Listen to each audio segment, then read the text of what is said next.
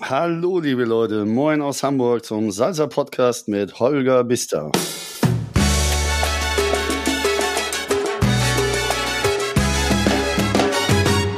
Für mich war es heute ein ganz besonderes Gespräch. Zum einen, weil es teilweise auch meine eigene Geschichte ist und zum anderen, weil es wunderschön beschreibt, wie sich die Salsa Cubana Community in Hamburg in den letzten 20 Jahren entwickelt hat.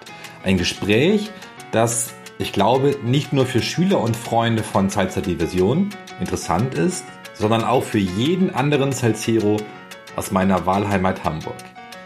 Ich habe mich extrem auf das Gespräch gefreut, seitdem äh, wir den Termin vereinbart haben. Und ich bin total froh, dass du äh, heute hier bist. Moin, moin, Frank. Moin, Holger. Ich hoffe, es geht dir gut. Mir geht es prima. Hervorragend. Du machst ja vermutlich nicht jeden Tag einen Salsa-Podcast. Das ist mein erster. Danke für die Einladung. Ja, ganz lieben Dank, dass du da bist. Äh, was die wenigsten Menschen wissen ist, uns verbindet ja in der Salsa-Welt eine ganze Menge, aber dazu vielleicht später ein bisschen mehr. Ja, dafür haben wir noch ein bisschen Zeit mitgebracht, oder? Ich habe heute nichts mehr vor. Wollen wir den Frank, Leuten sagen, wie spät es ist? Lieber noch nicht, äh, sonst kann man nachher herausfinden, wie viel Kram wir rausgeschnitten haben. Okay. Frank, es gibt ja bereits viele Lockerungen, aber Tanzschulen dürfen zumindest in Hamburg bisher noch nicht wieder öffnen. Jetzt haben wir schon acht Wochen ohne Salsa-Partys oder Kurse. Ja, ist nervig. Wie kommst du damit zurecht? Weil, wenn man auf einer Skala von 1 bis 10, ähm, die misst, wie sehr man Salsa und Kuba lebt, würde ich dich mindestens bei einer 11 einstufen. Also, generell ist es genau so, dass ich da halt wirklich echt eine Menge vermisse. Ich bin halt viel unterwegs, weißt du ja, ich mache äh, unterrichte halt also vier, fünf Mal die Woche oder hab unterrichtet vor dem Lockdown. Ähm, lege halt auf, äh, bin halt auch viel auf Partys zu sehen und äh, selbst wenn ich halt nicht irgendwie dort arbeite, was halt relativ selten passiert, hier in Hamburg zumindest, bin ich dort halt auch gerne als Gast. Und das fehlt mir schon ziemlich. Auf der anderen Seite ist es ähm, diese erzwungene Zuhause bleiben, machen und tun, ähm, gibt mir Möglichkeiten, andere Dinge zu tun, die ich halt schon lange mal machen wollte und auch müsste. Also Papiere und so ein Zeug sind halt ein relativ wichtiges Thema, die man halt gerne vor sich herschiebt. Und ich habe natürlich auch schon mal ein, zwei andere Podcasts, Salzer-Podcasts von dir angehört, also von den dreien.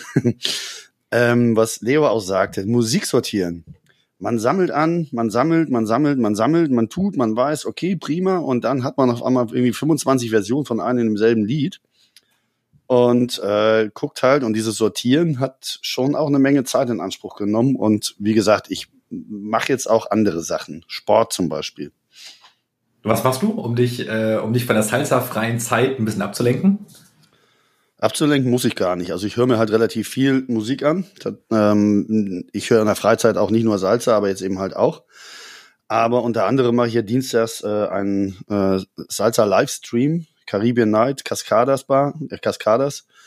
Und das ist einmal die Woche, das hilft schon mal ein bisschen. Und ablenken muss ich mich nicht. Ich habe die Musik zu Hause, ich höre sie sehr gern. Du hast mir eben im Vorgespräch erzählt, dass du wieder boxt. Ich habe früher schon mal relativ äh, lange geboxt und äh, durchaus auch ein bisschen erfolgreich. Das ist aber jetzt wirklich schon, lass mal kurz rechnen, 30 Jahre her. So, und bin halt, nachdem ich jetzt vor zwei Jahren aufgehört habe zu rauchen, durchaus ein paar Gramm mehr. Und die würde ich ganz gerne wieder ab, ab äh, runterholen. So, dann habe ich angefangen, Fahrrad zu fahren. Relativ viel, so ein paar Kilometerchen am Tag, jetzt wo die Zeit halt ist, wo man halt keinen äh, Druck hat, abends zu Hause zu sein. Und dann habe ich äh, mich mit einer Freundin zusammengetan. Und dann haben wir herausgefunden, dass wir beide eigentlich halt geboxt haben und dass wir das einfach gerne mal machen könnten. Und so ist es jetzt seit vier, fünf Wochen, dass wir wieder angefangen haben, draußen zu boxen. Wir haben uns im Stadtpark getroffen. Zu zweit war das ja die ganze Zeit möglich und das ist auch in Ordnung. Das haben wir auch äh, eingehalten. Und äh, dann ist noch ein guter Freund dazugekommen. Jetzt sind wir halt zu dritt ja, machen halt von anderthalb bis zwei Stunden und trainieren, boxen, machen, tun. Und es macht sehr viel Spaß. Und ich merke halt einfach, wie viel Spaß mir das damals gemacht hat und was es jetzt auch wieder macht. Wie bist du früher zum Boxen gekommen? Oh, das ist wirklich eine längere Geschichte. Also ich war in der vierten Klasse, zehn Jahre. Und in der damaligen DDR gab es halt so eine Scouts, die sind durch die Schulen gelaufen, haben gesagt, hier komm mal mit, mach mal. Schaut euch das mal an. Das habe ich getan und dann bin ich dabei geblieben, zehn Jahre. Die Geschichte war gar nicht so lang jetzt. Ja, ich kann noch einiges dazu erzählen. du bist, ich weiß gar nicht, ob man sagen darf, du bist 1969 geboren. Ja, ähm, kommst. Das kann, man, das kann man übrigens heute sehr gut im Abendblatt nachlesen. heute ist Montag. gut, dann, dann, verrate ich, dann verrate ich keine Geheimnisse.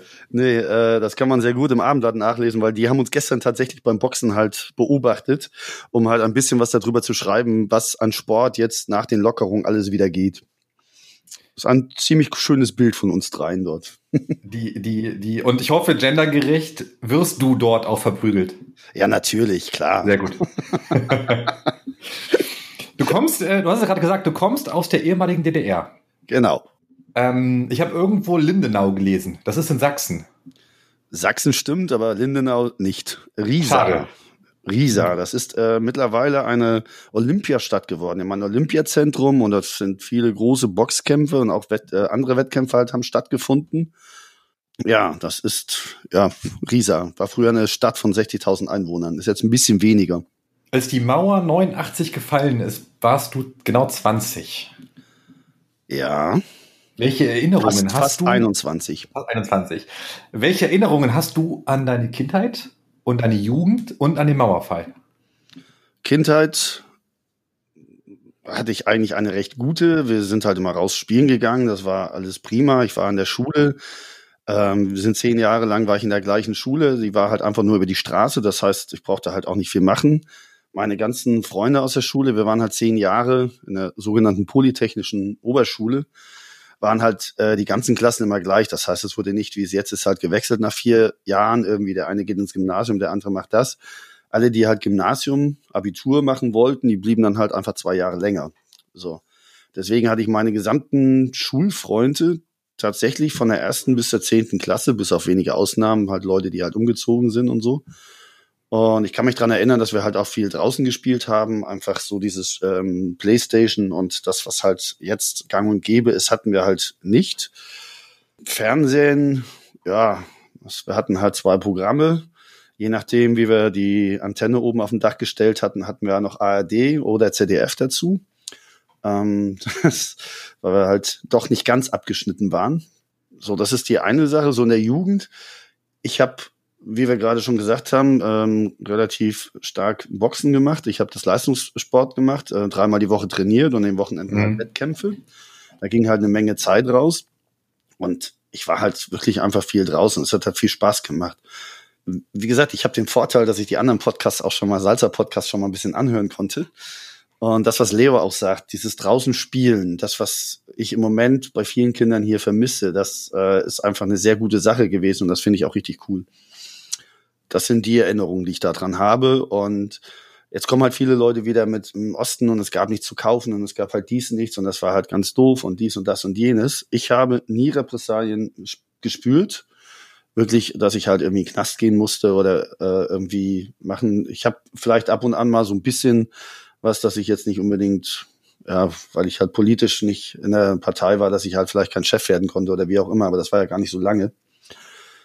Und äh, wir hatten halt immer zu essen, es war immer genug da, aber wenn es mal halt irgendwie keine Kaffeesahne gab, dann war das halt so. Aber das mhm. ähm, ist wirklich, also, ja, also das, das, was jetzt mit dem Klopapier ist, ähm, das ist ziemlich dumm. Aber äh, das hat mich jetzt nicht großartig schockiert oder sowas. Es, es hat mich schockiert, dass die Leute einfach so dumm sind und das wirklich halt horten und glauben, dass es das nicht mehr gibt. Wann bist du, wann bist du in den Westen gekommen? Äh, das erste Mal war ich wirklich auch 89. Äh, am 9. November ist die Mauer ja gefallen. Und das war ein Donnerstag und ich war am Samstag war ich da. Und das weiß ich halt auch wirklich noch so ganz genau. Meine damalige, ich war damals schon verheiratet. Frau hatte Spätschicht, die hat bis um 10 abends gearbeitet. Äh, ich hatte Frühschicht und war zu Hause und habe die Nachrichten nachher natürlich alle halt äh, ge gesehen. Ähm, damals habe ich dann auch schon in Neubrandenburg gelebt, in, in Mecklenburg. Und haben uns das angeschaut. Und als sie dann nach Hause kamen, halt hast du schon gehört, ja klar, bla bla. Und dann war halt alles offen. Wir waren halt aber noch da und sind dann erst Freitagabend Freitagnacht sind wir nach Berlin gefahren und dann halt über die Bornholmer Straße sind wir dann in den Westen gegangen. Das war das erste Mal und Was waren so deine oder eure ersten Eindrücke von Westdeutschland? Oh, es war nachts. Es war dunkel, okay. Also genau, genauso dunkel wie im Osten. Drüber. Ich kann mich erinnern, dass ich mich eher über die, über die Ossis halt aufgeregt habe, weil wir halt nachts hin sind oder halt irgendwie vom Freitag auf Samstag und dann abends, als wir zurück sind, habe ich halt die gesamten, die, die, das Butterbrotpapier, das Ostdeutsche da gesehen und habe halt gesehen, dass Leute sich äh, um eine, da waren ähm, Transporter, die haben die Tür aufgemacht und wollten halt irgendwelche Zeitschriften, bunte Gala, was weiß ich, irgendwie verschenken. Und dann habe ich natürlich gedacht, okay, dann stelle ich mich mal dazu, mal schauen wir mal, was dann passiert. Und dann ging die Tür auf und auf einmal kriegte ich von links und von rechts irgendwie einen Ellenbogen in die Seite und dann schoben die mich und dann dachte ich mir, seid ihr völlig bekloppt oder was? Und dann bin ich halt wieder nach hingegangen und habe die Leute einfach machen lassen und dann sind wir über den Kudamm gelaufen, haben uns da die ganzen Geschäfte angeschaut. Ich habe mein erstes Baguette gegessen.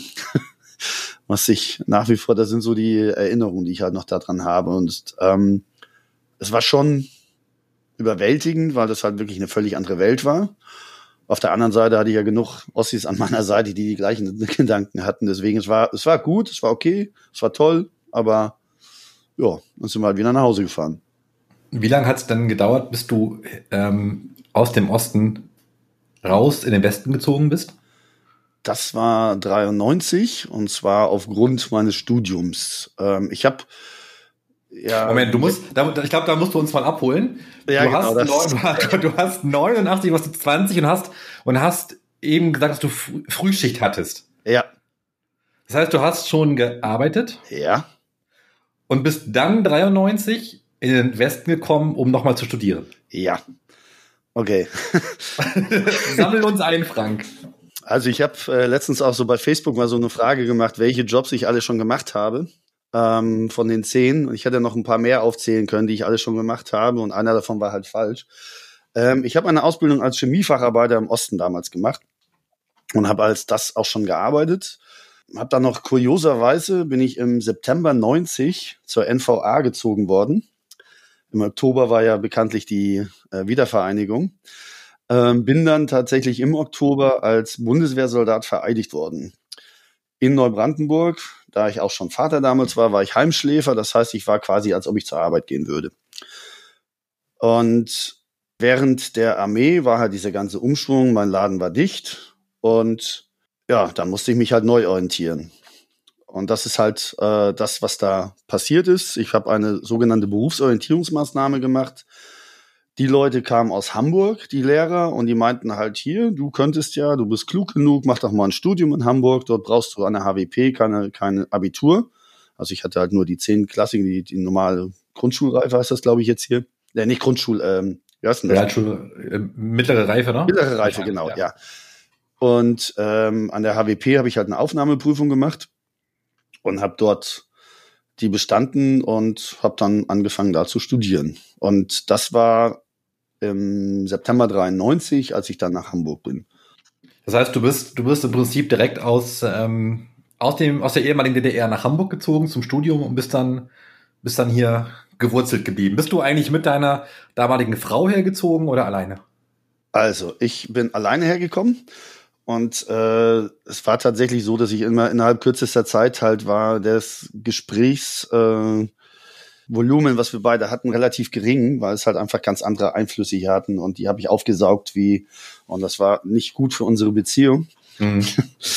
Und meine Frau blieb halt damals in, in Neubrandenburg und die ist auch erst sehr viel später, also ich glaube 96 oder so, aber dann halt irgendwie erstmal nach äh, Kaltenkirchen und dann erst nach Hamburg gezogen irgendwie. Aber dann waren wir schon lange getrennt dann auch.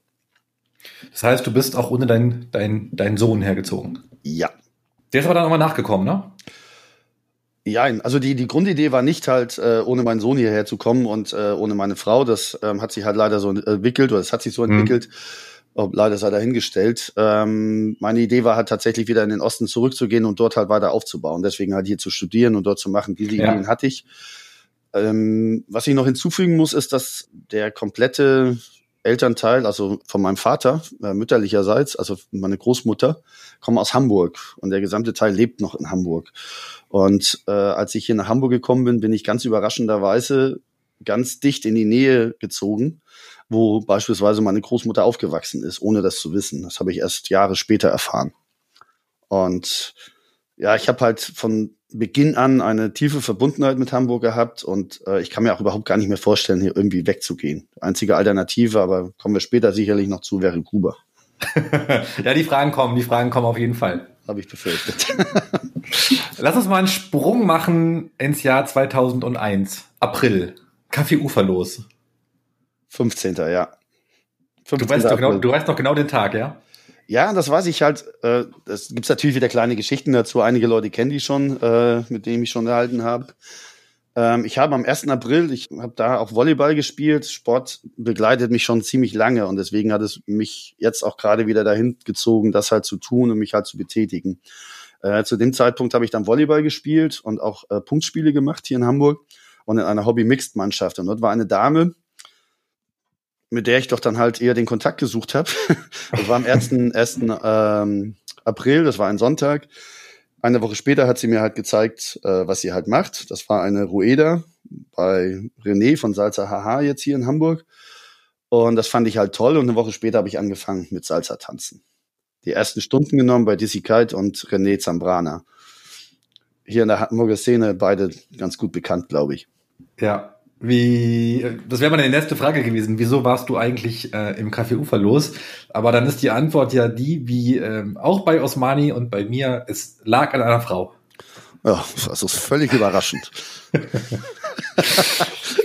also ähm, die Idee, also mit dem Tanzen. Ich tanze schon relativ lange, also ich tanze sehr gerne und auch in der Disco und sehr ausgelassen ähm, auch zu anderer Musik und die Bewegung an sich äh, hat mir immer sehr gelegen. Ich habe halt aber auch versucht, mal irgendwie Standard Latein zu tanzen, habe mir das angeguckt, äh, es hat mir einfach nicht gelegen und äh, als ich angefing, angefangen habe, dann Salsa zu tanzen, bin ich halt relativ schnell, das ist es, Punkt. Zack. Aber du hast ja dann gar nicht mit Casino beziehungsweise Salsa Cubana angefangen. Ja. das heißt, das heißt, und das wusste ich überhaupt nicht, ja weil du hast dich immer über mich lustig gemacht. Du hast auch auf der Linie angefangen zu tanzen. Ja. So, das muss mal festgehalten werden.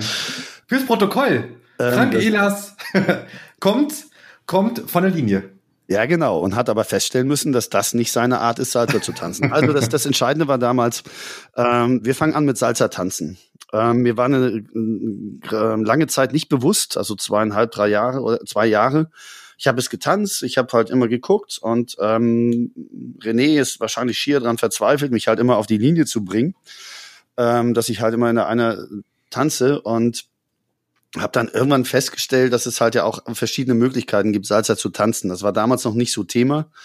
Und das war mir einfach nicht bewusst. Du gehst halt dann irgendwie tanzen und dann sagt eine zu mir, ja, aber ich tanze sonst nur mit Kubanern. Das ist ja kein Problem. Ich versuche halt auch zu tanzen und so.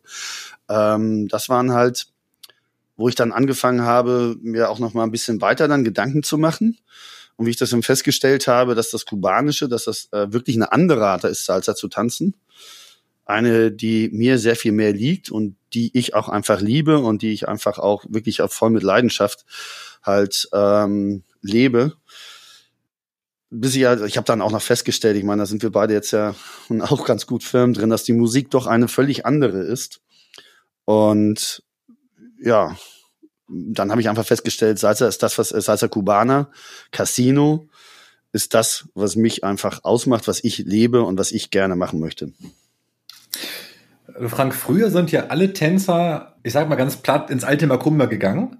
Ja. Und, und, und heute haben äh, Crossbody-Tänzer, Casino-Tänzer, Bachata Sensual-Tänzer, Bachata Dominican-Tänzer, Urban Kiss-Tänzer, Kizomba-Tänzer, ich habe bestimmt irgendjemanden vergessen, haben alle so ihre eigenen Partys.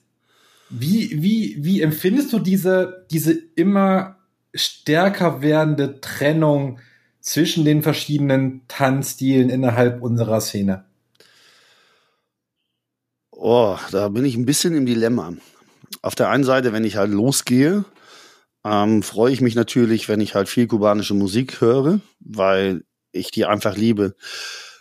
Und wir beide wissen, viele andere wissen halt einfach auch, äh, wenn die unterwegs sind, wenn sie halt zum Beispiel zu Jaco zu einer Party gehen, dass dort halt eine andere Musik läuft, als wenn sie halt äh, in, in die Timber gehen oder wenn sie halt äh, das Pelotte gehen, wenn ich auflege, wenn Louis auflegt, wie auch immer.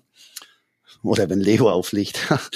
ähm, und ja, ich freue mich halt, meinen, Anführungszeichen, halt Musik zu hören. Darauf äh, tanze ich gerne, das ist halt cool. Und auf der anderen Seite ist es halt einfach so, dass es schon schöner wäre, wenn wir halt alle irgendwie was zusammen machen. Du sagst gerade, früher sind alle Leute ins Lamakumba gegangen, ins Alte, dann noch in Welkerstraße. Mhm. Ähm, es gab weit vorher schon noch einige andere Partys, unter anderem ist die Zinsschmelze, einmal im Monat. Äh, die hat gerade 20-Jähriges gefeiert. Die ist vor dem Makumba noch gestartet. Und Nacho macht tatsächlich seit zwei, 20 Jahren dort Musik.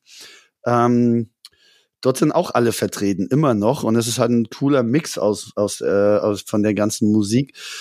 Aber das funktioniert halt nicht, da sich die, manchmal die Leute halt ein bisschen untereinander ähm, nicht so mögen. Warum, weiß ich nicht. Ist Blödsinn, meines Erachtens nach.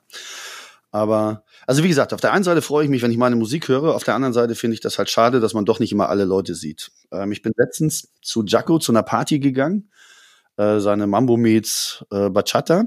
Und das ist halt wirklich die Linientänzer unter sich. Und es ist halt einfach, ich glaube, Jasse hat aufgelegt und es ist einfach für mich mein, bitte liebe Leute, verzeiht es mir, Klinklong-Musik, Fahrstuhlmusik. Und sie ist einfach, nicht die Musik, die mich reizt zum Tanzen. Ich kann mich gerne hinsetzen, ich freue mich, die Leute zu sehen, mit denen zu reden und das war auch toll. Aber es war tatsächlich fast eine andere Welt. Da sind Leute dabei, die man sonst halt, weiß ich nicht, zwei, drei Leute oder sowas halt, die sonst auf den anderen Partys auch sind. Habe ich jetzt zu viel erzählt? Nein, nein, nein, nein, nein. Ich, ich habe kurz überlegt, ob ich das Atisha noch ins, äh, ins, ins Rennen werfen soll, aber dann. Ähm, ja, das Atisha gibt es, das Atisha gibt es leider jetzt nicht mehr. Deswegen, ich habe einfach nur ähm, Zinsschmelze gibt es noch, Makumba gibt es noch. Und das sind so die, glaube ich, die längsten Partys, die wir in Hamburg haben im Moment. Das Atisha war auch eine Institution hier in Hamburg, äh, genauso wie das Uferlos. In den Räumen war ja dann danach das Atisha auch. Ähm, was haben wir noch ähm, für großartige Läden? Also jetzt in der, in der Milchstraße, wie ist das Savoy? Oder das äh, Mangu, das waren halt alles irgendwie alte Latein ähm, äh, wo Nacho halt angefangen hat, auch noch vor der Zinsschmelze halt, das waren halt auch alles Läden, wo halt äh, eher viel Latinos waren und wo das eigentlich dann egal war auch so. Und am Anfang musste sich halt die Szene zusammenfinden und das war, bevor sich das so ein bisschen ähm, auseinandergedriftet ist, ähm, war das gar nicht so ja, das ist das, das ist das. Das ist das, was mich ja auch bei den, bei den Tänzen, du sagst ja, ich habe auf Linie angefangen zu tanzen und es war einfach nicht klar, dass es halt so viel verschiedene gibt. Das wurde auch nicht so weit auseinander dividiert damals. Lass mich mal einen kleinen Bogen machen. Ähm, Gerne, du bist der Moderator. Woher kennst du eigentlich Agnieszka? Für, für die, die Agnieszka nicht kennen, ähm, das ist die junge Dame, die äh, zusammen mit mir das Unidanza Festival äh, kreiert hat. Also, ähm, es gab, ja, das ist halt die Geschichte meiner Anfänge als Salsa-Tanzlehrer und Salsa-Diversion. Sie war, äh, Agnieszka war ganz kurz danach. Also lass mich einmal ganz kurz von vorne anfangen mit Cora. Äh, Miguel, Miguel Angel, der jetzt halt auch in Macumba halt häufig ist und auch Musik macht äh, war damals schon halt viel unterwegs und er hat im Sausalitos im Schielehaus in der Innenstadt eine Party gemacht. Salsa School oder School of Salsa hieß das Ganze. Das war im Juni 2004. So, und wir müssen, wir müssen einfach mal so, wenn wir auch schon mit den Namen nennen, sowas halt, ähm, da gibt's noch einen Gerd Berisch, einen Linientänzer vor dem Herrn, ein sehr guter Freund, den ich sehr schätze und du, glaube ich, auch. Ihr kennt euch auch. Ich habe ihn, hab ihn, länger nicht mehr gesehen, aber ich, ist ein großartiger Mensch. Ja, genau. Und der hat in dieser äh, School of Salsa im Sausalitos im Chilehaus mit Miguel Andre, was eigentlich ein Restaurant war, ähm, diese, diese Party gemacht und hat dort die Animation gemacht. So, wir beide haben uns dann auch damals schon zusammen irgendwie auseinanderklabüstert, irgendwie er macht Linie, ich mach Kubanisch und wir können zusammen halt einfach nicht machen. Wir haben dann quasi so kleine Battles gemacht. Er sagt, guck mal, das ist doch Linie, ist ja viel geiler. Ich habe ihm gesagt, nee, das hier ist ja viel schöner. Und aber wir verstehen es einfach wirklich, wirklich wunderbar. Und meinte er, hier, pass mal auf, mach du mal hier die Animation, ich habe keinen Bock mehr drauf. Äh, Gerd war Lehrer im Atisha, ne, für alle Leute, die das halt äh, einfach mal ihn halt nicht kennen. Und dann habe ich gesagt, ja, ich schaue mir das mal an. Ja, ja, komm mal vorbei. So, mich habe vorbeigekommen, habe mir das angeschaut und sagt dann, nee, nichts anschauen, hier ab. Ich habe keine Lust mehr, du machst das jetzt. So, da war Cora noch mit dabei. Ähm, der habe ich das zwei, dreimal gemacht und die konnte dann aus beruflichen Gründen irgendwie nicht mehr oder irgendwie was, jedenfalls ging das halt nicht und dann brauchte ich halt eine Tanzpartnerin. Und war das im, im Sausalitos, war sie dort? Ich weiß, ich weiß tatsächlich nicht mehr die erste Begegnung mit Agnieszka. Ich weiß, doch, es war Makumba. Makumba habe ich sie tanzen sehen, genau. In dem alten Makumba in der Welkerstraße und dann äh, habe ich sie gefragt, hast du Lust mit mir irgendwie zu tanzen? Am Anfang war es, glaube ich, erstmal ein bisschen komisch für sie. Irgendwie so vielleicht auch eine blöde Anmache oder ähnliches. Äh, bis sie dann aber, glaube ich, festgestellt hatte, dass das ernst gemeint war. Und dann haben wir im Sausalitos da die Leute animieren können. Was wir im Nachhinein, also das war halt die, die Bekanntschaft mit Agnieszka. Was ich aber noch zum Sausalitos sagen muss, ist, dass wir, was wir im Nachhinein erfahren haben von anderen Leuten, dass wir das so klasse gemacht haben, dass wir die Leute da von den Esstischen quasi weggeholt haben, weil die hatten eigentlich alle gar keinen Bock. Die wollten eigentlich alle nur essen. Und als die Musik dann anging, das war gar nicht deren Plan, dann halt irgendwie da zu tanzen, sondern die wollten einfach nur essen und die Musik hören. Und dass wir die halt animiert bekommen haben, um zu tanzen, das haben viele Leute halt höchst bemerkenswert gefunden. War das der Punkt, an dem du für dich entschieden hast, Mensch, ich möchte die Menschen mitnehmen, ich möchte denen das Tanzen beibringen, ich möchte die mit faszinieren und davon inspirieren, äh, von dem, mit dem, was, was mich so ausmacht. Die Leute mitzunehmen zum Salsa, das habe ich schon vorher. Also ähm, wie gesagt, 15. April 2001 habe ich angefangen zu tanzen. Im Juni 2004 kam der liebe Gute Gerd zu mir und sagte halt, hier, mach mal. Ich habe halt vorher schon gemerkt, egal wie blöd es mir ging, wenn ich abends losgehe zum Tanzen und ich gehe nach Hause, geht's mir halt besser. Und das habe ich den Leuten eigentlich so von Anfang an schon. Also als ich anfing, halt dann irgendwie so ein bisschen mehr zu tanzen, zu machen, zu tun, was relativ schnell ging, ähm, habe ich das den Leuten erklärt. Die Idee, den Leuten das zu erzählen, wie toll das ist, wie gesagt, habe ich schon länger dabei und das war auch nicht da der Ansatz. Da war der Ansatz, hier machen wir die Animation und glaube ich, dann gab's halt noch einen Drink umsonst und irgendwie, ich glaube, 30 Euro haben wir bekommen. Ich weiß gar nicht, irgendwie sowas tatsächlich auch noch ein bisschen, bisschen Kleingeld ähm, für die Sachen da. Und das war okay, das hat Spaß gemacht, prima. Das war so der Einstieg.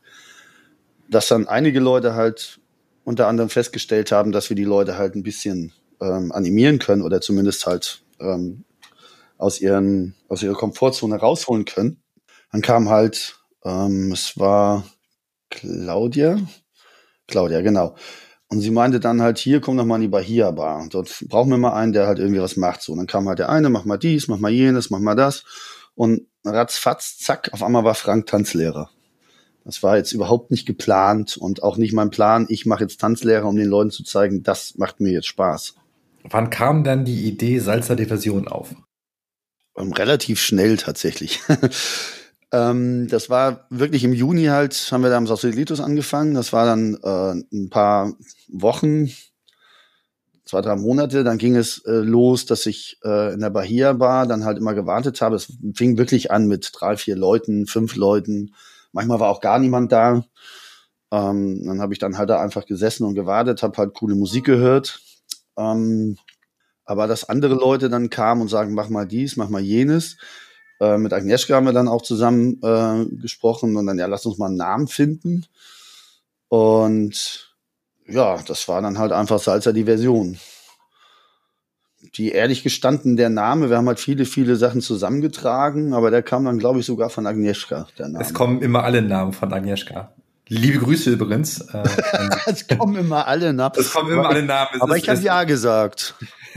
ich glaube, El Patio, der Name kam auch von ihr. Unidanza, der Name kam von ihr. Nee, El Patio hatten wir, glaube ich, das war noch eine andere Geschichte. Das war halt ein bisschen, ich glaube, mit, mit, mit Antonio damals noch zusammen. Aber, aber, aber ansonsten halt, ähm, ich glaube, sie ist ganz gut in den Namen. Ja. Wir haben uns, ich ähm, muss überlegen, wann das gewesen ist. Ähm, ich weiß es. Ich glaube 2007 oder so. Ja. Haben wir uns über eine gemeinsame Freundin kennengelernt. Ich glaube auch im alten Makumba. Ja. Also die alte Freundin war meine damalige Freundin und Tanzpartnerin Isabel. mit der, äh, als Agnieszka dann auch äh, irgendwelche privaten Sachen hatte halt und irgendwie nicht mehr so viel Zeit hatte, damit mir zu unterrichten, ähm, ist Isabelle in mein Leben getreten. Mit der war ich dann auch drei Jahre zusammen und äh, das war die gemeinsame Freundin. Ähm, ich kann mich noch sehr wohl an unsere erste Begegnung und tatsächlich unsere ersten Gespräche erinnern.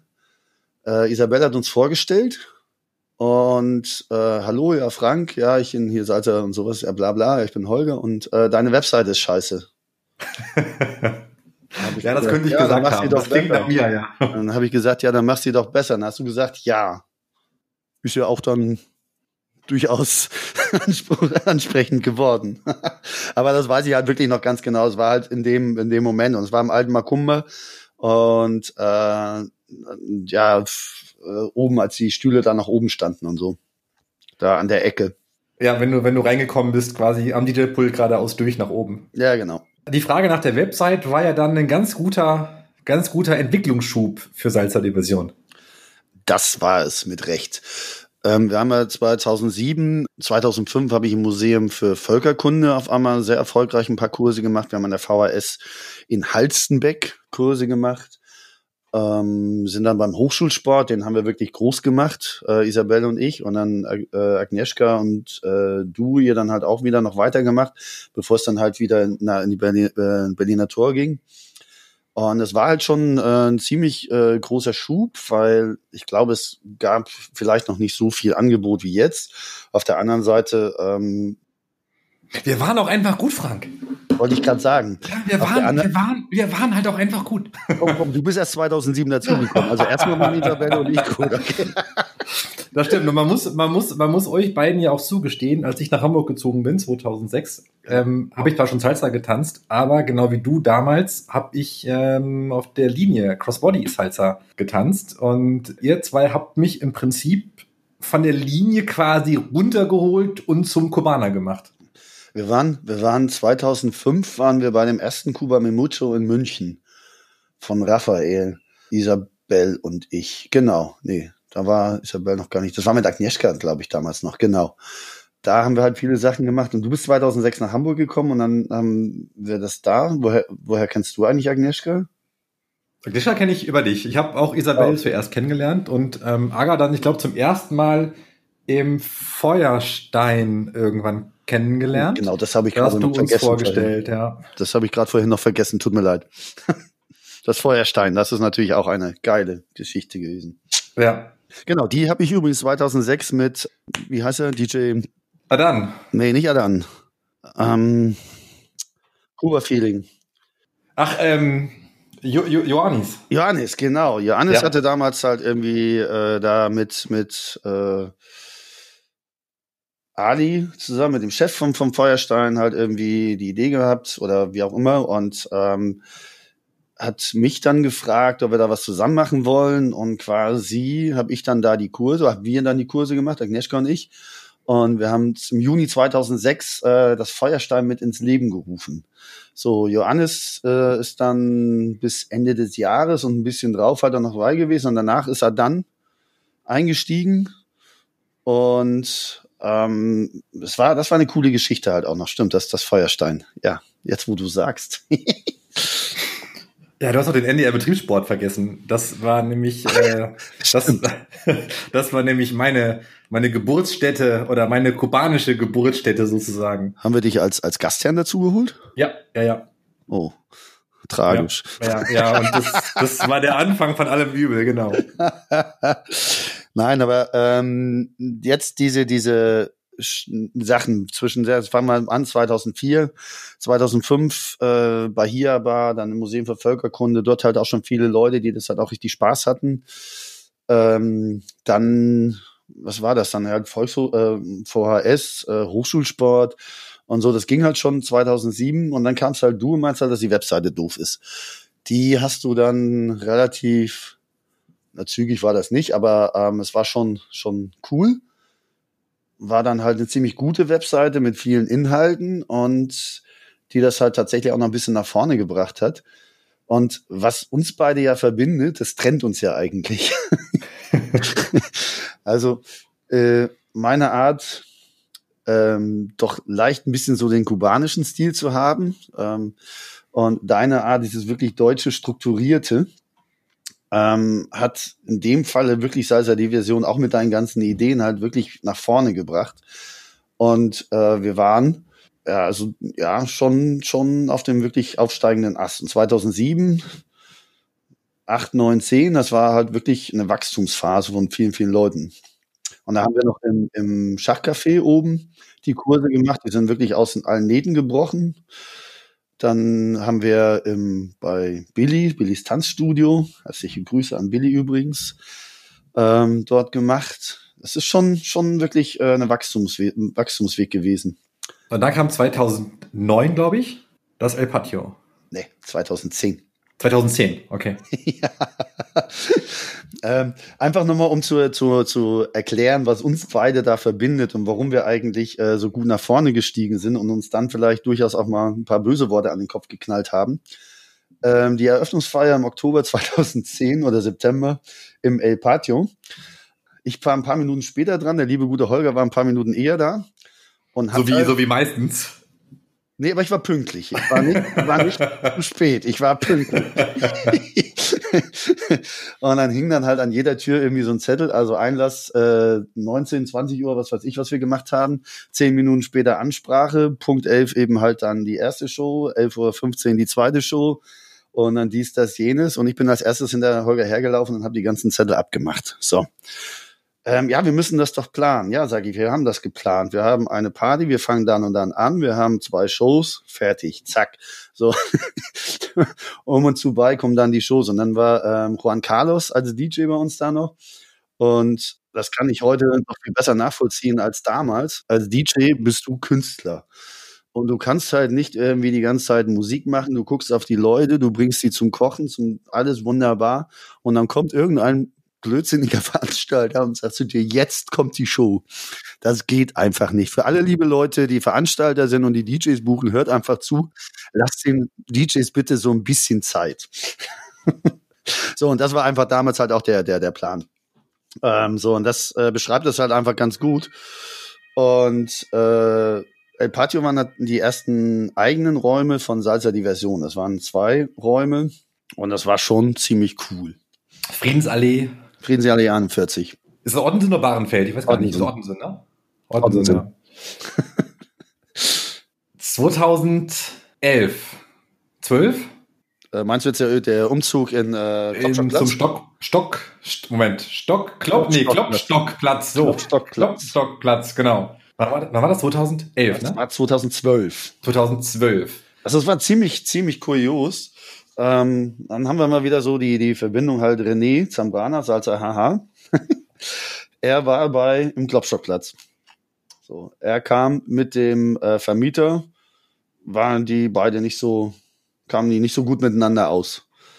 Das gleiche Problem hatte ich. Ähm, wir hatten uns äh, zu dem Zeitpunkt schon getrennt. Das wollen wir einmal mal ganz kurz erwähnen. Das waren einmal eine der Zeit, wo wir uns ein paar böse Worte an den Kopf geknallt haben ich hatte Probleme mit dem Vermieter, ein neuer, der nach dem Argentinier halt kam vom äh, Patio. Und es ist ziemlich krass und ich glaube, es ist auch ziemlich einzigartig, dass wirklich zwei Salsa-Tanzschulen innerhalb einer Stadt einfach mal so die Locations tauschen. So, oder? Kennst du irgendeine Stadt, wo sowas schon mal funktioniert hat? Nee, kenne ich nicht. Und das ist schon, das ist schon eine äh, eigentlich sehr lustige Geschichte, weil René dazu ergänzen noch, Agnieszka und ich haben dann eine Zeit lang ja bei René auch in diesen Räumen unterrichtet. Ja, genau, stimmt. Das war, das war ja genau, ihr wart ja im Klopstockplatz, habt dort unterrichtet. Und haben dort unterrichtet und haben auch so ein bisschen dieses, dieses Kommunikationsproblem äh, von René und dem, dem ähm, Hauptvermieter, das ist eine, eine andere Holger. Tanzschule gewesen. Holger auch Holger, genau. Andere. Hieß ja. auch Holger. Ähm, so ein bisschen mitbekommen, ja. Und ich glaube, ich glaube auch mich entsinnen zu können, dass ich dem, dass ich euch irgendwie auch dann verkuppelt habe, ne? Dann auch nochmal. Irgendwie war das. Du meintest halt, dass halt René, äh, ja genau, irgendwie René Stress hätte oder irgendwas war das, könnte sein. Ähm, ich weiß nicht mehr, wie ich da drauf gekommen bin, aber es kann sein, dass du das gemacht hast, ja. Frank, lass uns mal einen kleinen Sprung machen. Ja, wohin? Ins Jahr, ich muss jetzt auch raten, wann es gewesen ist. 2015? 16? Sag doch mal einfach mal, was du willst.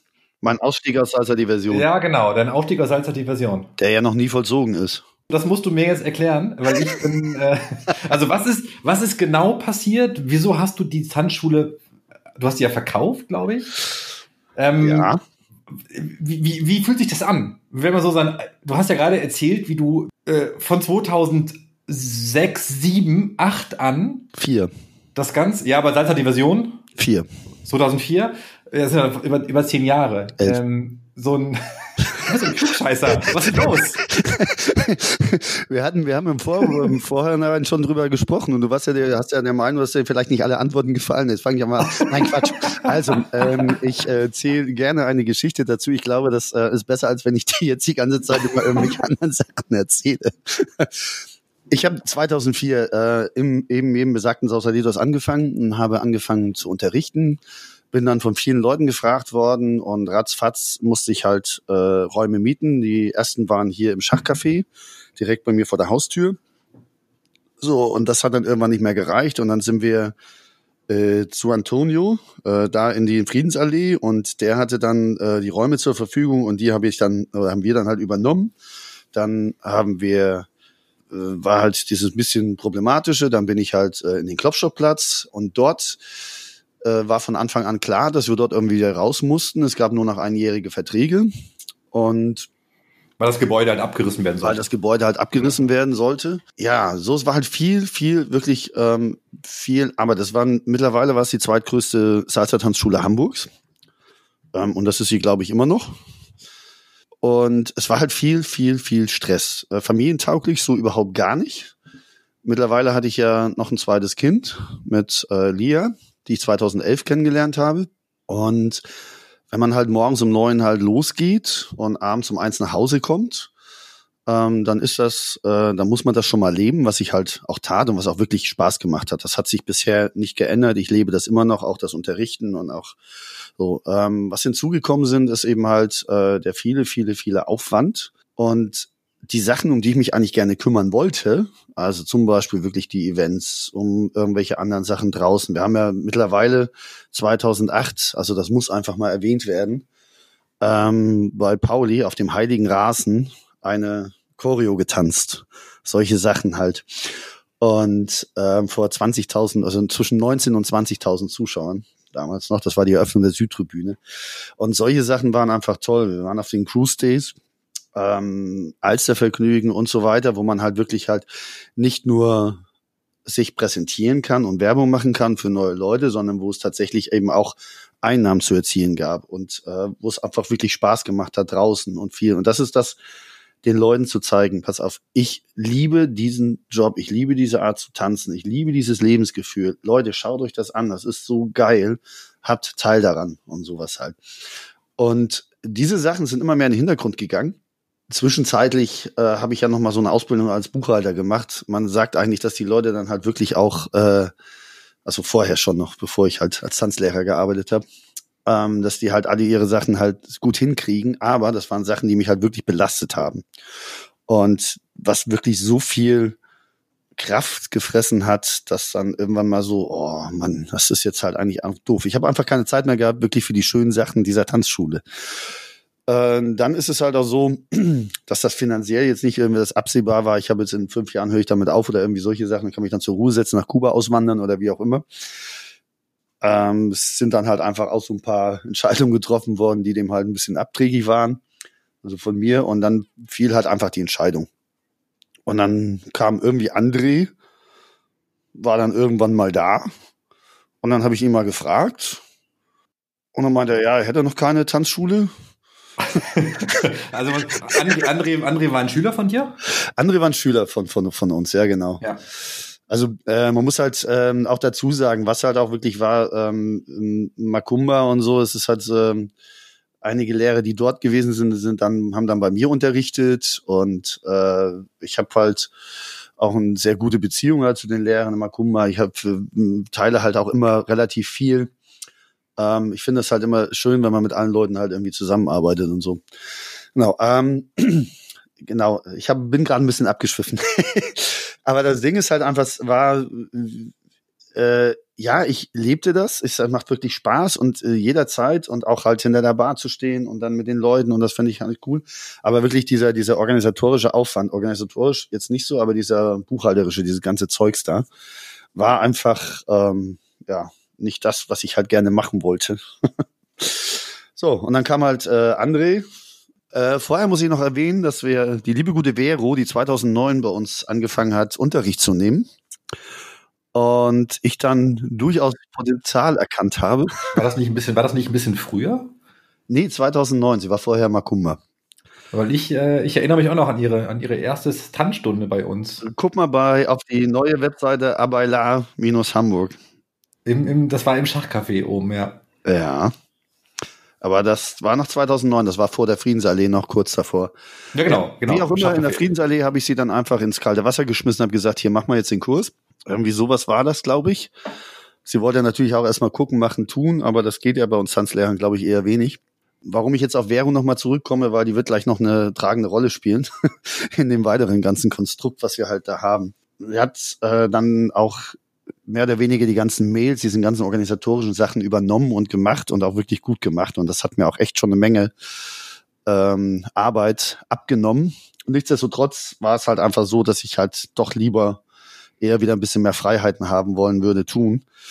Äh, da ich damals auch schon relativ oft nach Kuba geflogen bin, ähm, wollte ich dann natürlich halt auch das weiter nutzen und ähm, egal, ob ich halt auf Kuba war oder nicht, ähm, ich habe halt gearbeitet und es war halt wirklich relativ schwierig, dann da abzuschalten und auch woanders halt, das ging halt einfach nicht und das wollte ich einfach ab und mal machen. Und dann ist halt der Entschluss irgendwann gereift, das halt abzugeben und dann kam André und dann ja, zum 31.07.2015, um einfach nochmal so deine Jahreszahl ein bisschen so zurechtzurücken. Also zum 1. August war ich dann nicht mehr Inhaber von Salsa Diversion. Deine Frage war, wie ging es mir damit? Scheiße. es ist halt ganz einfach so, ähm, dass ich natürlich das Ding aufgebaut habe, es ist mein Baby, das ist meine Ideologie und ähm, ich wollte natürlich halt, dass das genauso weitergeht. Den ganzen, das kann es aber natürlich nicht, wenn da ein anderer Inhaber ist.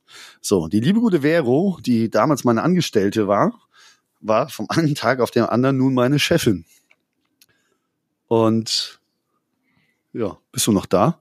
Ich bin, ich bin noch da, ja, ja. Ich stelle mir das gerade vor, ähm, wie Vero plötzlich von von der Angestellten ähm, dann zum dann zur Chefin äh, gemacht wird. Ähm, ich kenne dich ja auch jetzt schon ein paar Jahre. Ich kann mir vorstellen, dass das nicht immer ganz einfach für sie gewesen ist. Für sie oder für mich? Vermutlich für euch beide. ja, nein, das ist halt schon schon ziemlich hart gewesen und ähm, Vero hat es halt auch irgendwann mal so auf den Punkt gebracht. Alter, du hast das Ding abgegeben, jetzt ähm, lebt damit, dass andere Leute deine Entscheidung treffen. Auch völlig zu Recht. Ob ich das nur hören wollte oder nicht, ist eine andere Geschichte.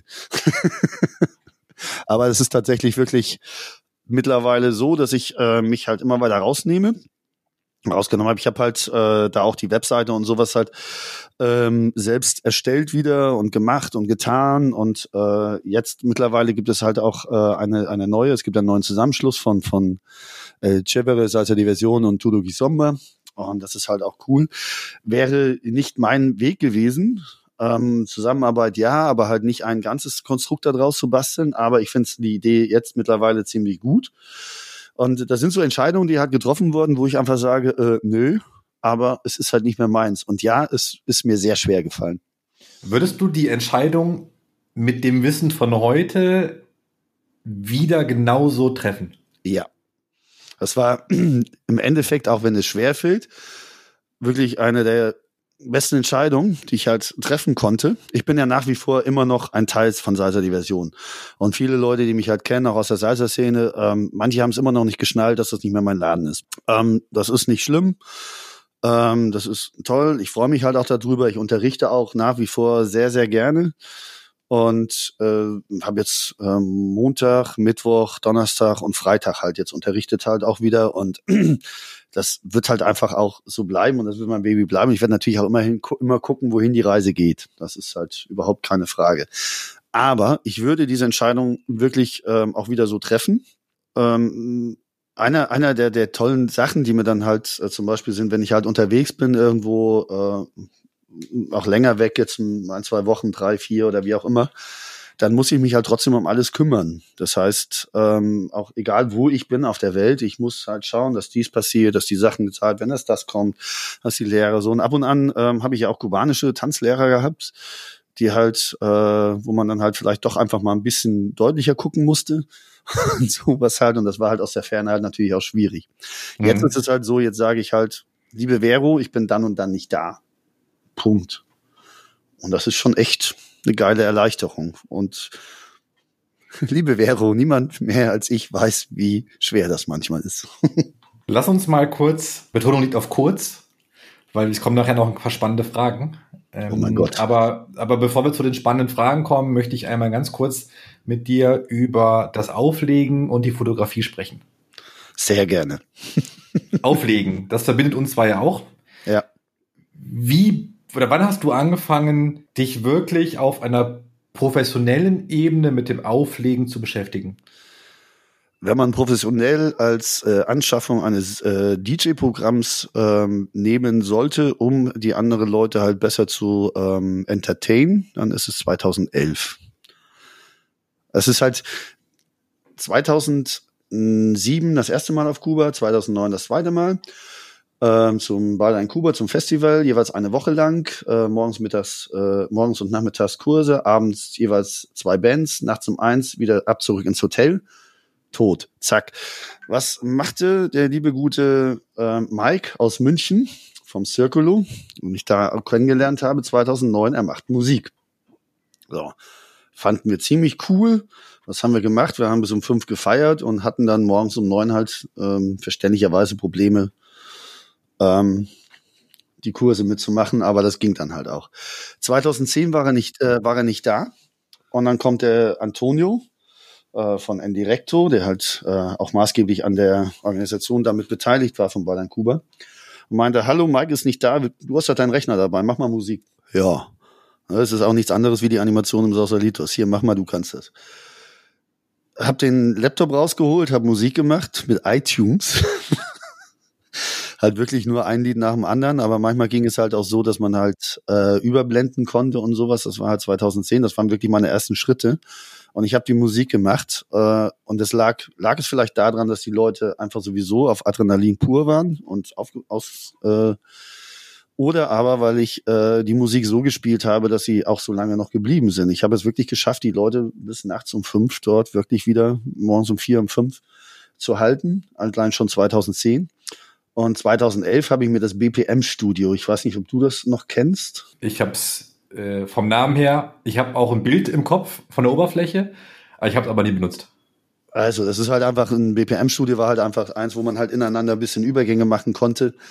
Was ich natürlich nicht hatte zu dem Zeitpunkt, weil äh, Controller oder sowas halt, aber ich konnte halt dann schon, ich wusste halt auch, welche Lieder ich spielen will, dies, das, jenes, und das war dann 2011. Das waren so meine ersten professionellen Sachen. Als ich dann wieder in Deutschland war, habe ich immer noch Juan Carlos, äh, den ich immer noch sehr schätze, ähm, beauftragt zu machen und zu tun. Und er hat auch sehr viel, sehr gute Musik gemacht. Und irgendwann konnte er mal nicht. So und bei dann, euch auf einer Salsa Diversion Party. Genau, Salsa Diversion Party mit Patio, genau, konnte er irgendwie nicht. Und dann dachte ich mir, hm, dann muss ich das mal probieren. Ah, nee, Quatsch, das war andersrum. Das war damals schon, das war dann 2011, 12, 12 wieder im, äh, in einem Klopfstockplatz. Und zwar hatten wir freitags dann die Praktika gemacht. Und dann war die Frage halt, machen wir da eine Playlist? Weil es war Eintritt frei, die Leute konnten einfach ein bisschen Spaß haben, ein bisschen tanzen oder machen wir halt Musik. So, der Controller war schon da, CDs und alles war da und ich habe mich halt hingestellt und habe geguckt, wie ich die Leute halt so ein bisschen kriege und das war dann eigentlich der richtige Start. 2012, genau. Fotografie. Ja, auch wie gerade eben bei dem, bei dem äh, DJing ist es halt so, ich wurde irgendwann gezwungen, das zu tun. Also ich hatte ähm, keinen DJ da und musste mich dann halt hinstellen, habe geguckt, halt, wie kriege ich das halt hin. Es hat quasi, ist es so entstanden, dass äh, ich festgestellt habe, dass das eigentlich ganz gut geht, dass die Leute Spaß daran haben. Und wenn man jetzt halt irgendwie einige Leute hört, die halt gerade kubanische Musik mögen oder sowas, da bin ich doch recht ähm, äh, gefeiert manchmal da. irgendwie so. äh, die Fotografie ist genau das Gleiche. Es kam halt so, dass äh, okay, andersrum. Ich habe in der Schule damals schon in der Foto AG habe ich halt fotografiert, auch mit analog ganzen Sachen, habe äh, dann zwischendurch mal eine analoge Spiegelreflex gehabt, habe viel gemacht, viel fotografiert und glaube, habe da so ein bisschen auch den Blick dafür. Und dann hieß es dafür, wir brauchen Bilder für die Webseite, für dies, für jenes, für Facebook und für Facebook und so weiter. Und hab dann äh, gab es günstig eine Kamera, Canon Einstiegskamera, auch eine Spiegelreflex, die habe ich mir dann gekauft und habe angefangen und bin ganz schnell wieder auf den Trichter gekommen und bin dann rausgegangen, habe Bilder gemacht, war hochzufrieden damit und habe das jetzt noch um einiges weiter ausgebaut. Fotografiere mittlerweile halt äh, nicht nur auf Hochzeiten, sondern halt auch auf Geburtstagen und sowas halt auf Partys. Eventfotografie ähm, sehr häufig, äh, gibt es relativ viele Bilder von mir, Porträts mache ich sehr gerne und ich gehe natürlich gerne durch Hamburg. Und was natürlich nicht fehlen kann, ist halt Kuba. Äh, das habe ich halt auch bei den Themen. Ich bin halt da immer noch relativ breit gefächert und habe mittlerweile auch äh, zusammen mit Nils eine eigene Ausstellung im äh, Kulturschloss jetzt, eben wo die Themen Porträt, äh, Kuba und Hamburg sind äh, und von Nils halt noch Neuseeland. Äh, den Rest haben wir halt auch ein bisschen zusammengebastelt. Ja, und macht auch richtig viel Spaß. Und man kann diese Sachen wunderbar miteinander vereinen.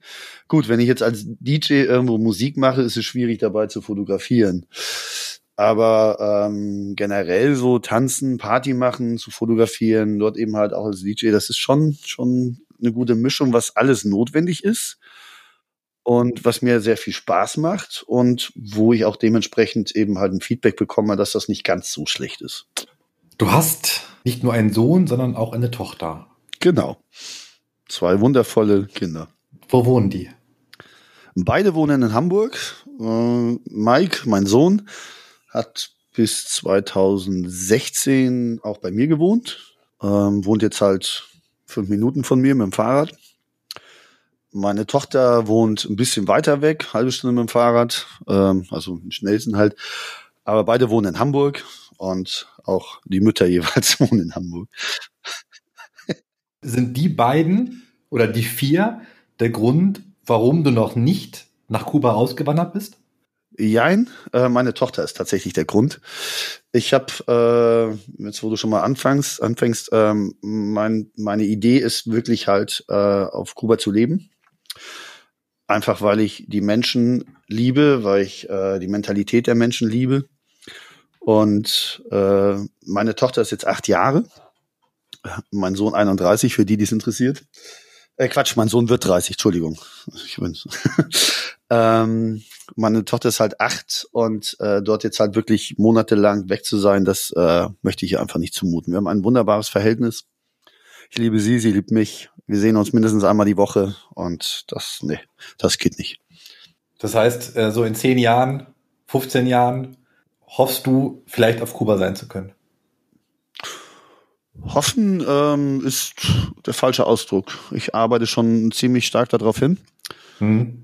Nö, also hoffen, hoffen ist der falsche, falsche Ausdruck. Ich habe irgendwann mal irgendwann äh, so gelesen, irgendwie, man muss halt träumen. Aus den Träumen werden irgendwann Pläne und aus den Plänen wird irgendwann Realität. Ich träume davon, ja, aber arbeite auch darauf hin, dass ich auf Kuba eine Möglichkeit habe, dort halt zu leben. Was fasziniert dich so an Kuba? Das wirklich Wahre ist die Mentalität der Menschen. Diese Hilfsbereitschaft, diese Solidarität untereinander und diese Herzlichkeit. Um es einmal ganz kurz, äh, der Vergleich, was hier in Deutschland halt relativ häufig ist, ich habe alles und ich will viel mehr. Also ich habe halt eine A-Klasse, ich möchte eine S-Klasse oder wie auch immer. Ich habe den Dreier BMW, ich möchte den Siemer. Das reicht mir. Ich arbeite, um, äh, ich lebe, um zu arbeiten.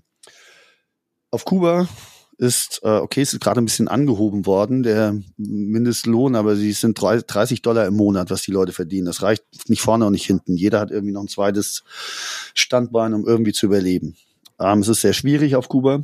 Aber, um es halt einfach mal zu beschreiben, sie haben nichts, aber machen das Beste draus und leben und haben Spaß am Leben. Und das ist das, was mich einfach so fasziniert.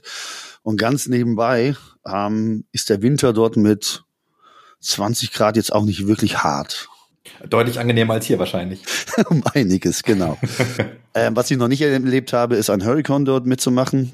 Äh, Ähm, auch das werde ich mich demnächst halt irgendwie mal begeben, einfach um zu sehen, ob das halt auch wirklich geht. Welche Eigenschaft würde deine beste Freundin an dir loben? Meine beste Freundin. Ich glaube Ehrlichkeit. Und welche Eigenschaft würde sie am lautesten kritisieren? Oh, oh, muss ich da jetzt eine nennen? Auf jeden Fall. Meine beste Freundin, äh, ja. Okay, das ist halt äh, vielleicht auch, ja, ähm, dieses, äh, ich lebe heute vielleicht, mhm. dass ich manchmal doch nicht an morgen denke. Ich glaube, das ist durchaus auch eine Sache, die uns beide ein bisschen unterscheidet, dich und mich. Lass uns, lass uns mal eine Runde C or No spielen. Ach du Scheiße, ja, okay, gut. Wir fangen ganz einfach an. Rock und Heavy Metal oder Salsa? Beides. Ja, Absolut. aber das ist ja nicht, das entspricht nicht der Spielregeln, Frank. Muss ich ja, Das geht aber nicht. Ich, ich habe beides. Ich liebe, ich liebe ich, Rammstein und ich liebe Havana de Primera. Es ist beides. Also ähm, ich würde mich nicht entscheiden können, zu welchem Konzert ich gehen kann. Du musst äh, dich ich aber, kann nicht ja oder nein du, sagen. Du musst, du musst dich aber entscheiden.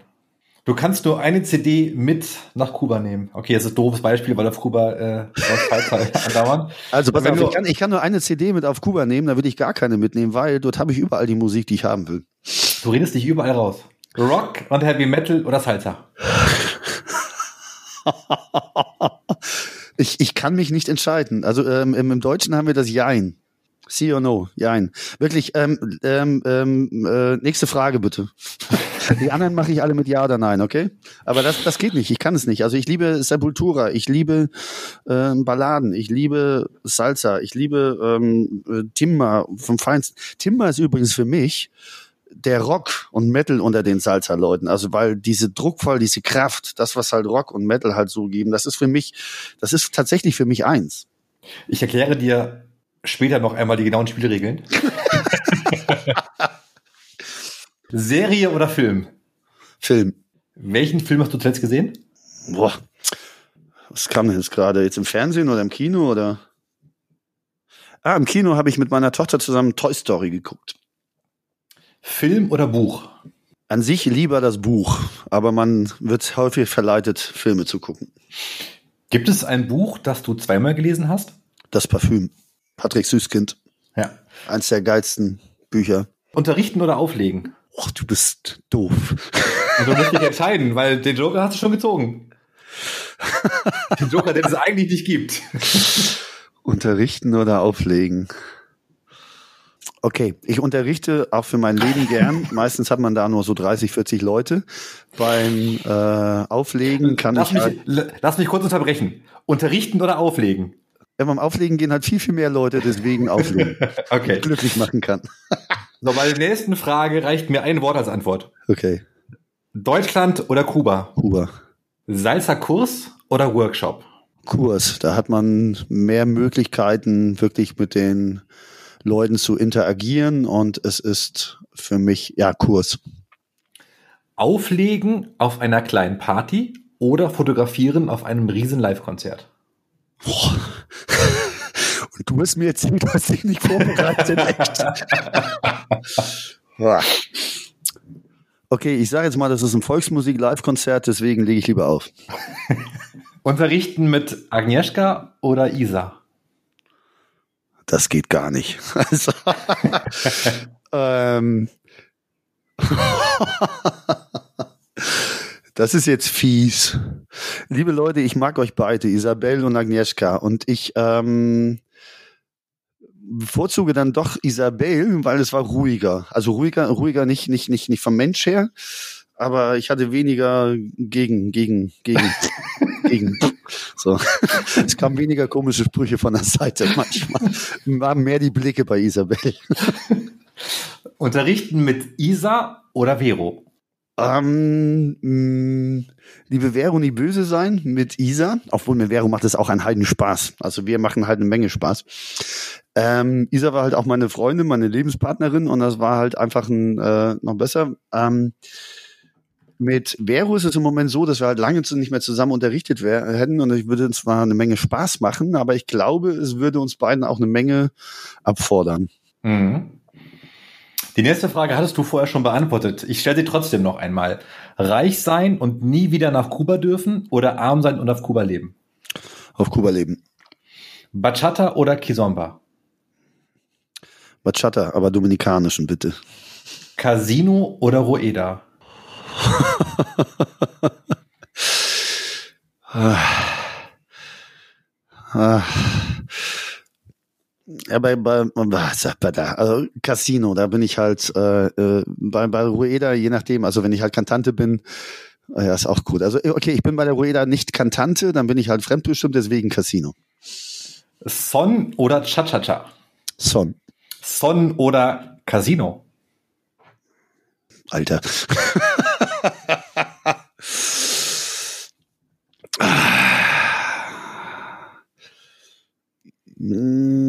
Mm, Son nur in bestimmten Situationen, deswegen ähm, Casino doch lieber, ja.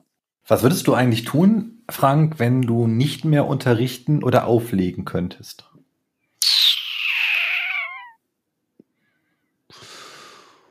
Boah, fotografieren erstmal. ich habe die Antwort befürchtet. Aber ähm, ich glaube nicht, dass du darauf hinaus wolltest, weil wenn ich nicht mehr auflegen und richten kann, dann kann ich wahrscheinlich mich auch nicht mehr bewegen, um zu fotografieren. Ja, die Frage zieht darauf genau, was würdest du tun, wenn du halt nicht mehr in dieser Salsa-Szene unterwegs sein könntest? Ich glaube, ich würde mir ein anderes Umfeld suchen, was, was äh, in der Richtung wäre.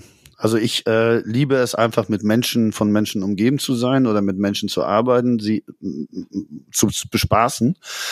Ähm, ich habe im Docks gearbeitet, in der Diskothek. Ich habe halt als, als Springer da, als Barmann, ich habe halt in, bei Salsa Diversion halt hinterm Tresen gesessen. Ich habe äh, gearbeitet, ich habe halt im Cocktailtresen über ein Jahr gearbeitet, im Cellavi.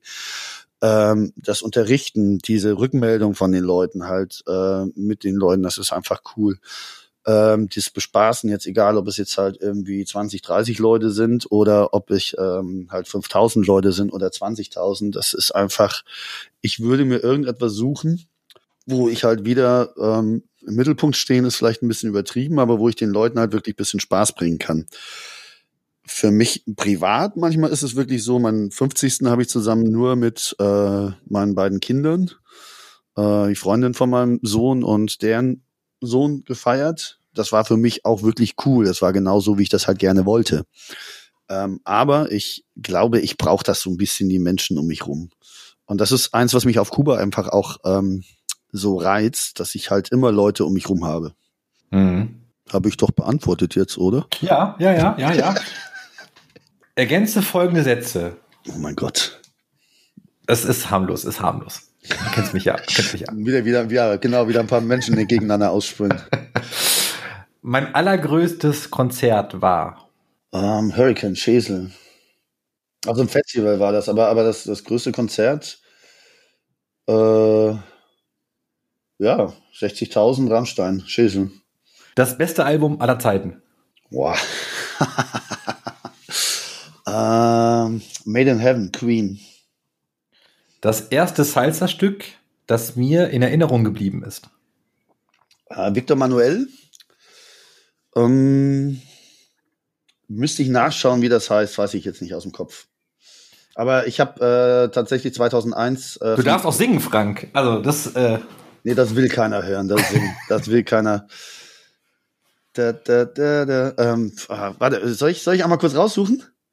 Ja, mach, mach. Okay, Moment. Äh, ich habe ganz zufällig ähm, auch, äh, das ist auch Victor Manuel. Wo ist er? Da ist der Victor Manuel.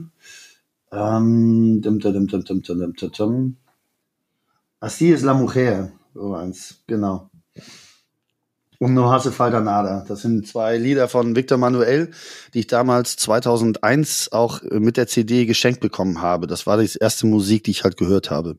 Ich glaube, mein erster Salsa-Song, den ich bewusst abrufen kann, ist Aisha. Manche Dinge will man einfach nicht. Meinen besten Tanz hatte ich mit. Der, der, der, der. Ähm. Boah. Äh, ja. Äh, meinen besten Tanz hatte ich mit. Du hast gesagt, das ist harmlos, Alter. Weiß ich nicht. Meine erste eigene Ausstellung. Äh, Fotoausstellung, meine erste Fotoausstellung jetzt ähm, zum 22. Januar gestartet, die Vernissage im Kulturschloss, Fotoausstellung. Leben bedeutet für mich. Glücklich sein. Okay, das ist ganz gut, weil die nächste Frage ist, Glück ist. Leben so, wie ich es mag. Gott ist für mich.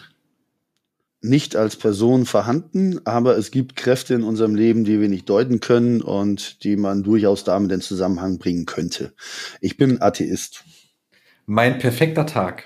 In Kuba am Strand mit meiner äh, Freundin, meiner Tochter, Kindern, meiner Familie um mich rum und äh, Picknick dort zu machen. Also ich habe gerade ein Bild Guadalajara ähm, in der Nähe von Holguin am Strand im Kopf, wo die gesamte Familie da ist.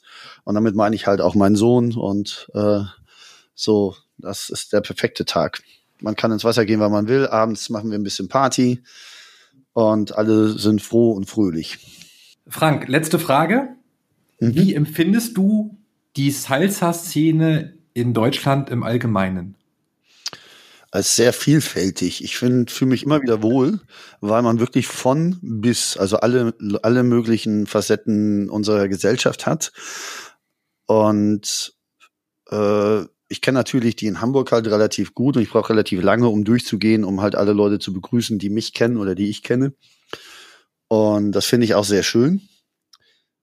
Äh, was mich halt wirklich generell an der Salsa-Szene reizt, ist, es ist eher ähm, äh, es ist so, so sogenannte High and Bye Friends. Also man, man kennt sich halt, man grüßt sich, äh, quatscht halt kurz, aber ich darf entscheiden halt, mit wem ich halt rede und äh, mit dem ich halt mehr rede. Und wenn der oder diejenige das halt auch mögen, dann redet man im Endeffekt mehr und kommt sich halt in irgendeiner Form näher, man tauscht sich aus und, und äh, weiß halt mehr von einem. Ansonsten kann man aber halt immer losgehen und es ist halt, eigentlich sind immer glückliche Leute. Hm. Also die Salsa-Szene an sich, was wir am Anfang schon mal hatten, ist dieses äh, Gespaltene generell auf Linie und das andere. Und was jetzt halt mittlerweile noch dazu kommt, halt die Bachateros und eben halt Kizomba, dass die halt alle irgendwie verschiedene äh, Partys machen. Aber ansonsten ist es eigentlich, ja, schwierig halt. Es ist auch ein bisschen, ein bisschen knausrig im Moment ein bisschen, manchmal wird die Arbeit der Veranstalter nicht ganz so wertgeschätzt, habe ich das Gefühl. Aber generell sind es wirklich coole Leute. Empfindest du die Menschen oder die Gespräche innerhalb der Salsa-Szene auf den Partys, äh, nach den Kursen als oberflächlich? Teilweise ja, aber das ist genau das, was ich halt meine. Ich kam übrigens gerade nicht auf dieses Wort oberflächlich. ähm, die Szene ist generell ein bisschen oberflächlich, aber das macht es äh, umso leichter, mit denjenigen ins Gespräch zu kommen, mit denen man gerne ins Gespräch kommen möchte. Und äh, wie gesagt, wenn der oder diejenige das auch möchte, kommt man äh, in sehr viel tiefere Gespräche und dann ist die Oberflächlichkeit ganz schnell weg. Und wenn der oder diejenige das halt nicht möchte, dann habe ich halt Pech gehabt, dann muss ich das akzeptieren. Aber ähm, grundsätzlich ist mir äh, äh, die Möglichkeit gegeben, zu entscheiden, mit wem ich mich unterhalte. Wenn jetzt einer von unseren Zuhörern sagt, Mensch, den Kerl kenne ich eigentlich, obwohl ich ihn kenne, kenne ich ihn nicht. Und ich habe noch etliche Fragen. Wo, auf welcher Party ähm, würde er dich treffen? Also generell erstmal in Hamburg auf vielen Partys. Äh, ich bin freitags im Makumbe, wenn nicht gerade Timber ist. Die ist halt einmal im Monat. Äh, ansonsten bin ich halt Cascadas, äh, dienstags abends fast äh, immer zu treffen. Ab und an lege ich da halt auf. Und ansonsten wirklich Outdoor-Partys. Ich bin meist auf Partys zu finden, wo viel kubanische Musik gespielt wird. Äh, das Belotte Party, natürlich nicht zu vergessen, von Salsa Diversion, Entschuldigung, und Chevere wo wir halt, wo, wo ich halt auch auflege und sowas halt. Ähm, wo ich auch noch zu finden bin, das ist auf äh, Luise tanzt im Kuppelsaal. Das ist eine Ü50-Party wo ich halt ab wo du jetzt, wo du jetzt auch offiziell rein darfst. Wie gesagt, also ich bin halt viel auf vielen, vielen Partys halt hier in, in, unterwegs. Ähm, wo ich auch ähm, versuche halt regelmäßig da zu sein, ist zum Beispiel in München im Circulo, wenn das halt wieder auf ist. Ansonsten bin ich halt in, in, in Deutschland halt nicht so oft unterwegs dann. Also auf Kuba findet man mich halt in La Gruta oder Casa de la Musica oder in Havanna oder in Eugina Casa de la Musica oder Simonet, also wo auch immer. Also kommt gerne da vorbei. es ist übrigens, könnt auch gerne mit mir fliegen, fahren. Ich ähm, helfe euch da gerne und ähm, mache auch mal ab und an den Reiseleiter auf Kuba mittlerweile. Und äh, wenn man dich nicht kennt, www.frankelas.de. Genau. Da gibt's da gibt's übrigens auch dienstagsabends den Livestream von deiner DJ-Session. Genau, die Caribbean Night in der Cascadas, äh, dienstags, äh, wo ich halt wirklich eigentlich immer bin. Ähm, und eben halt manchmal auch auflege. Und äh, gerade es die Version Car ähm, Cascadas, Caribbean Night, wir haben halt alle irgendwie fällt uns die Decke auf den Kopf. Und wenn ihr dann tanzen wollt, auf frankelas.de, geht auf DJ Yuma. Das ist übrigens mein Name. Wäre übrigens eine coole Frage gewesen dazu, was das bedeutet, aber. Also, jetzt hast du sie selbst gestellt, jetzt musst du sie beantworten. also, Yuma, ähm, die Kubaner, wenn die halt irgendwie äh, englische Anglizismen halt aussprechen wollen, ist das halt nicht immer so einfach, ne? Zum Beispiel Havana Playstation und solche Sachen. Und von United, äh, Yumai, Yumai, ist das dann irgendwann die Vereinigten Staaten, sind die halt die Amerikaner, also die, die Gringos halt irgendwie gekommen und da ist dann der Yuma rausgekommen. Der ist eigentlich ursprünglich für die Amerikaner gewesen. Mittlerweile ist er für alle Ausländer, also ironischer Ausdruck der Kubaner für die Ausländer. Und es ist immer wieder schön, wenn Kubaner irgendwie auf einmal ans Pult kommen und nicht wissen, dass ich das bin, wie du bist DJ Juma und das dicke, fette Grinsen anfangen. Das ist schon sehr schön. Frank, äh, ich fand ja. unser Gespräch, unser Gespräch hat unglaublich viel Spaß gemacht. Ähm, es war, ich glaube auch für alle, die aus Hamburg kommen und die Szene noch nicht so lange verfolgen, wie wir zwei es tun, eine total spannende, total spannende Geschichten dabei gewesen. Und auch für alle aktuellen oder ehemaligen Salzer Diversion Schüler äh, war es, glaube ich, oder ist es eine, eine extrem unterhaltsame Episode gewesen. Und ich hoffe, ich hoffe, dass ich mit so ein, zwei Anekdoten dann halt auch ein bisschen dazu beitragen konnte. Also es macht mir einfach auch einen Heiden Spaß. Vielen Dank schon mal für die Einladung. Danke, dass du da warst. Ich hoffe, dass wir uns bald wieder auf einer Party sehen. Und, Sehr gerne. Und ich hoffe, dass euch die vierte Ausgabe vom Salsa Podcast genauso viel Spaß gemacht hat wie Frank und mir. und wenn ja, denkt dran, den Podcast auf Spotify, Apple Podcast oder unserer Webseite www.salsapodcast.de zu abonnieren. Gibt es jemanden aus der Szene, von dem ihr gerne etwas mehr erfahren möchtet? Schickt mir eure Vorschläge, am besten über unsere Facebook-Seite. Ihr Lieben, ähm, habt eine tolle Woche, bleibt gesund und bis spätestens zur nächsten Folge. Euer Holger. Tschüss. Euer Frank. Keine Ahnung, was noch drauf ist oder sowas. Mal gucken, vielleicht ist es drin.